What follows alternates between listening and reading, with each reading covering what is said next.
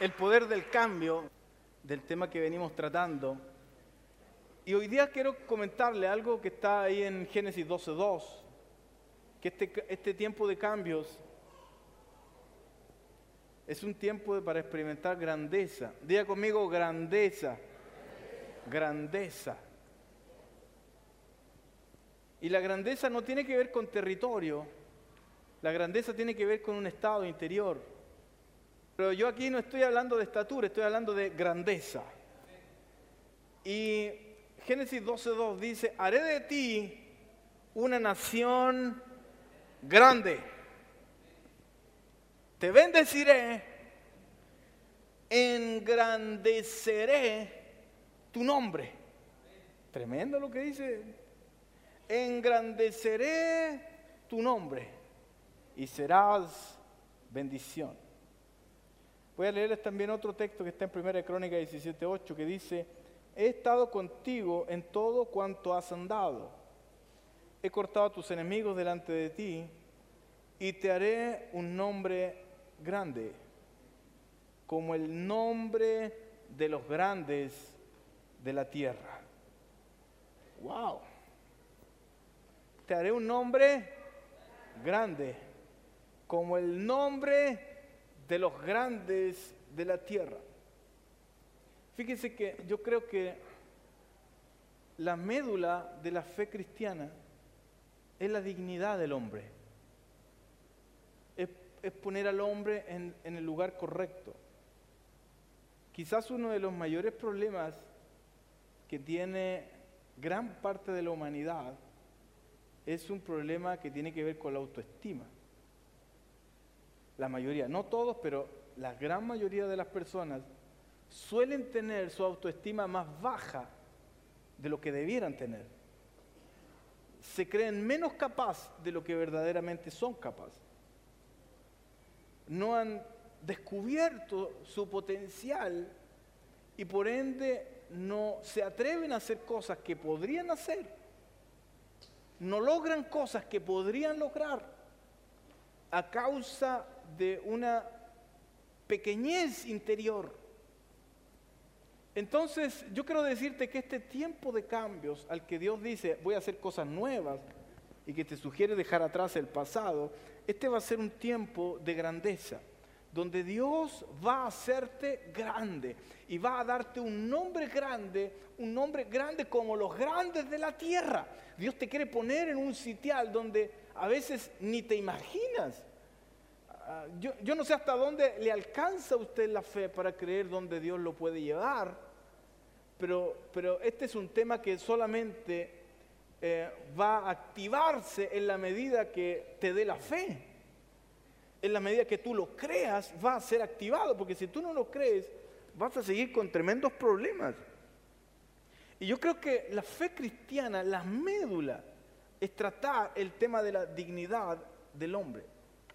Porque la grandeza de Dios, fíjese, la grandeza de Dios es tan extraordinaria que Él se hizo hombre, se humilló y se hizo hombre como uno de nosotros. Eso es grandeza. Bajar de la altura con un objetivo, con un propósito. Pero la grandeza del hombre es que Dios haya hecho eso por nosotros. Es decir, para Dios no somos cualquier cosa. Para Dios usted no es algo más que Él creó. Porque Dios no hizo eso ni por los animales, ni por los árboles, ni por la creación. Dios lo hizo por usted y por mí. Porque para, para Dios, usted y yo no somos, no somos algo más que simplemente Él creó. Somos muy importantes. Es decir, la grandeza de Dios es haber hecho esa, haberse bajado a nuestro nivel, pero la grandeza del hombre es haber provocado que Dios lo hiciera. Para, Dios, usted y yo somos importantes. ¿Por qué no sacude al vecino y le dice, eres más importante de lo que imaginas para Dios? Mm.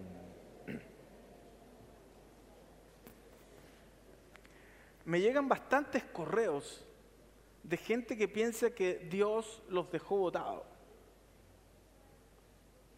de que Dios no está interesado en ellos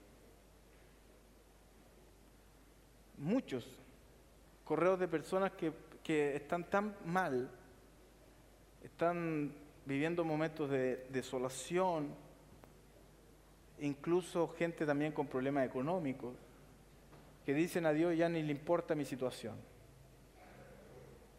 A Dios no le interesa lo que a mí me está pasando. Por eso quiero subrayar este principio, porque este es un principio que solamente se va a activar en la medida que lo creas. Si no lo crees, no se va a activar. Nada va a suceder.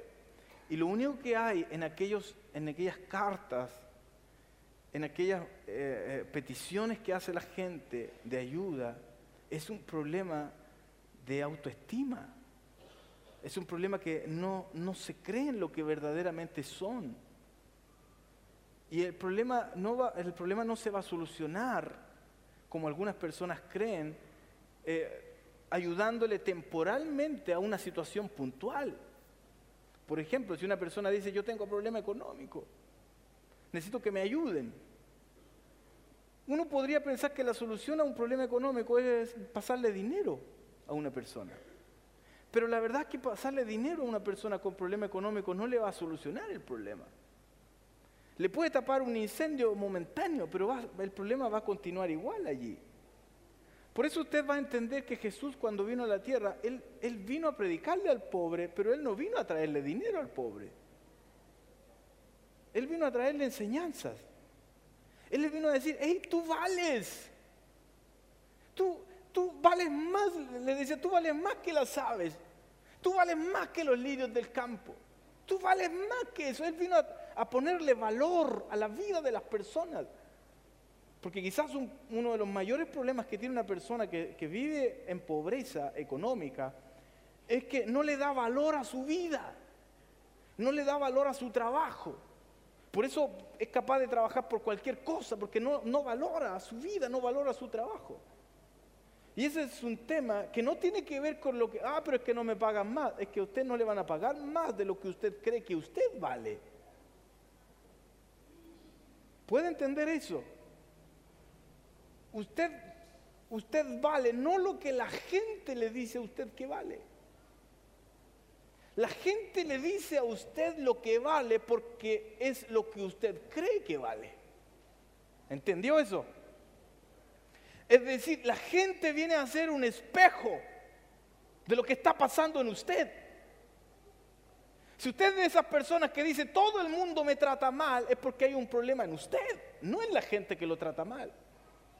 Porque usted algo está reflejando en la gente, que la gente reacciona a su estado interior. Si la gente no lo está valorando, el problema no está en la gente, está en usted. Eso es medio fuerte decirlo porque no es tan fácil asumirlo, pero ese es el tema. Su problema no se le va a solucionar eh, arreglándole el incendio que puede tener hoy día en este momento. Usted le pasa dinero a una persona que está viviendo un problema económico, esa persona en tres tiempos va a gastar el dinero que usted le pasó y después va a seguir siendo pobre igual. Va a seguir teniendo el problema buscando que alguien más le tire una salvadita. Por eso Jesús no hizo eso. Jesús trató con el valor de las personas. Y, Dios en los textos que estamos leyendo aquí, inmediatamente le habla, hey, yo voy a hacer de ti alguien grande. Y te voy a dar un nombre entre los grandes. Ni siquiera te dice, mira, voy a, agrandarte un poquito. Dios te pone así entre los grandes de la tierra. Dios, fíjese lo distinto que piensa Dios de nosotros. Uno dice, mira, yo con que sube un poco ahí, que quede en un cargo un mando medio me, conformo. Dios dice, no, usted se me va arriba, a la cima. Qué distinto pensamos nosotros. No, si yo me conformo conmigo, si yo, yo ya tengo más o menos sacado mis cálculos cuando esté más o menos en esta situación, ahí en, un lugar intermedio, flor. Y Dios dice, ¿de qué estás hablando? Dios te dice, hey, yo te quiero dar un nombre grande entre los grandes de la, a mí, a mí me impresiona Dios, dice, de la tierra.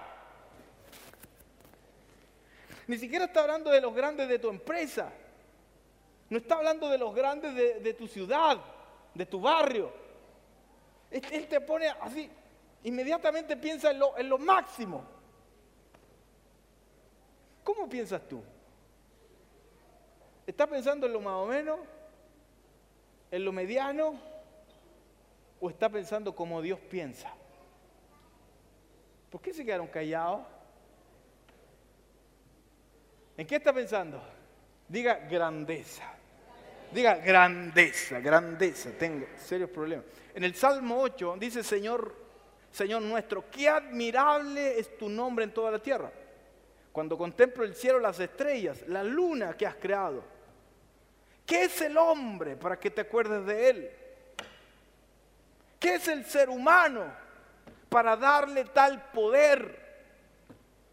Lo hiciste poco menor que Dios. Lo coronaste de gloria y de dignidad.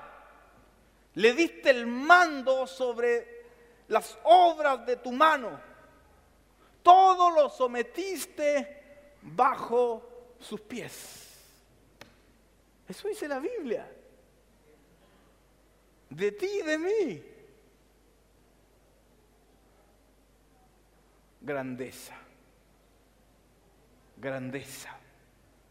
Creo que nuestro gran reto es alcanzar al hombre, levantar al hombre, activarlo, ponerlo en acción, ponerlo en movimiento, darle dignidad al ser humano.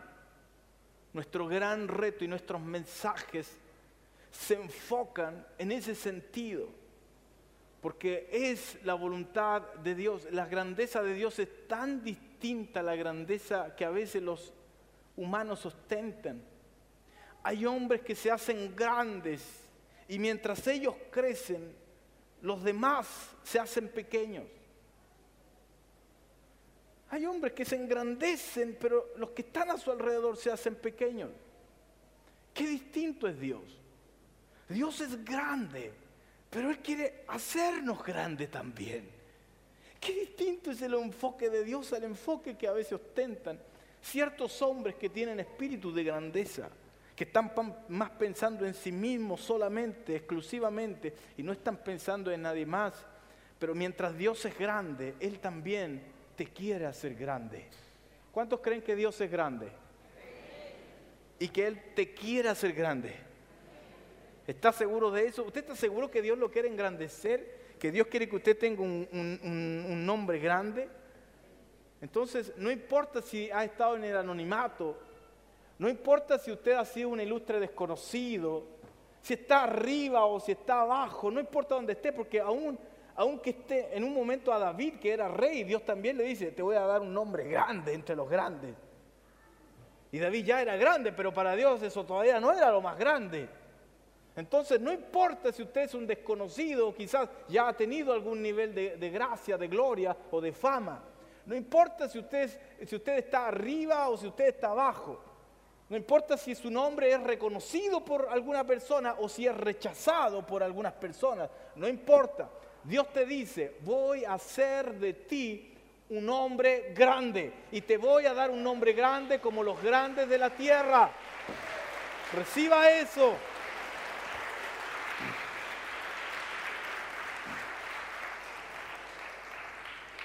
Dios está interesado en ti. Para Él tú eres una joya preciosa. Dios te quiere hacer grande. No se nuble.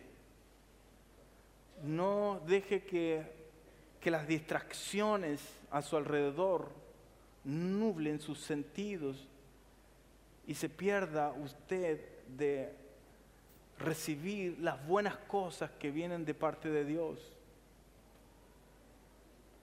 La gente a veces malinterpreta las cosas. Por mucho tiempo se ha puesto a Dios como, como lo antagónico al bienestar humano. Escúcheme. La religión lamentablemente, aunque tiene cosas muy positivas, tiende como a poner a Dios como en lo contrario del bienestar. Y se promueve más una vida de sacrificio, una vida con votos de pobreza, una vida de limitaciones, de restricciones.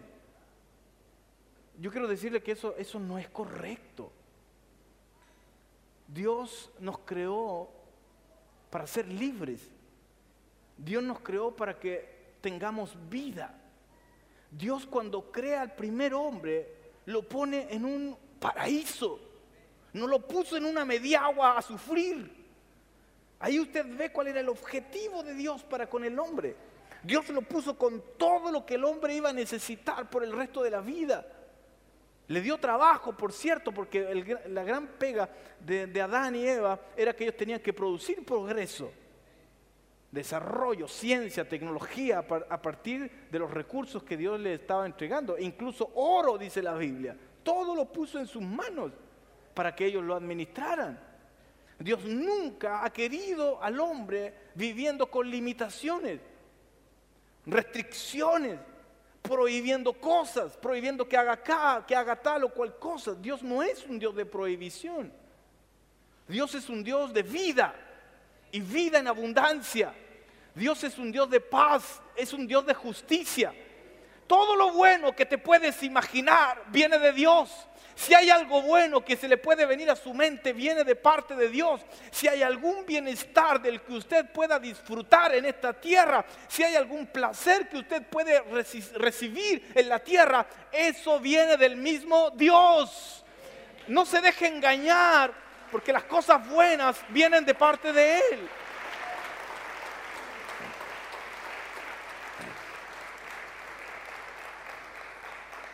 Quizás las tinieblas idearon un plan para distorsionar lo bueno de Dios.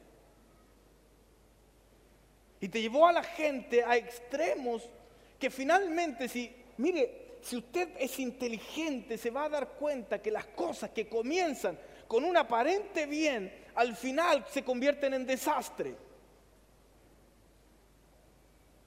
Es decir, el, enemigo las tinieblas montaron un paralelo al bienestar de Dios, pero disfrazado, porque finalmente el propósito de ese bienestar es llevarte a la destrucción.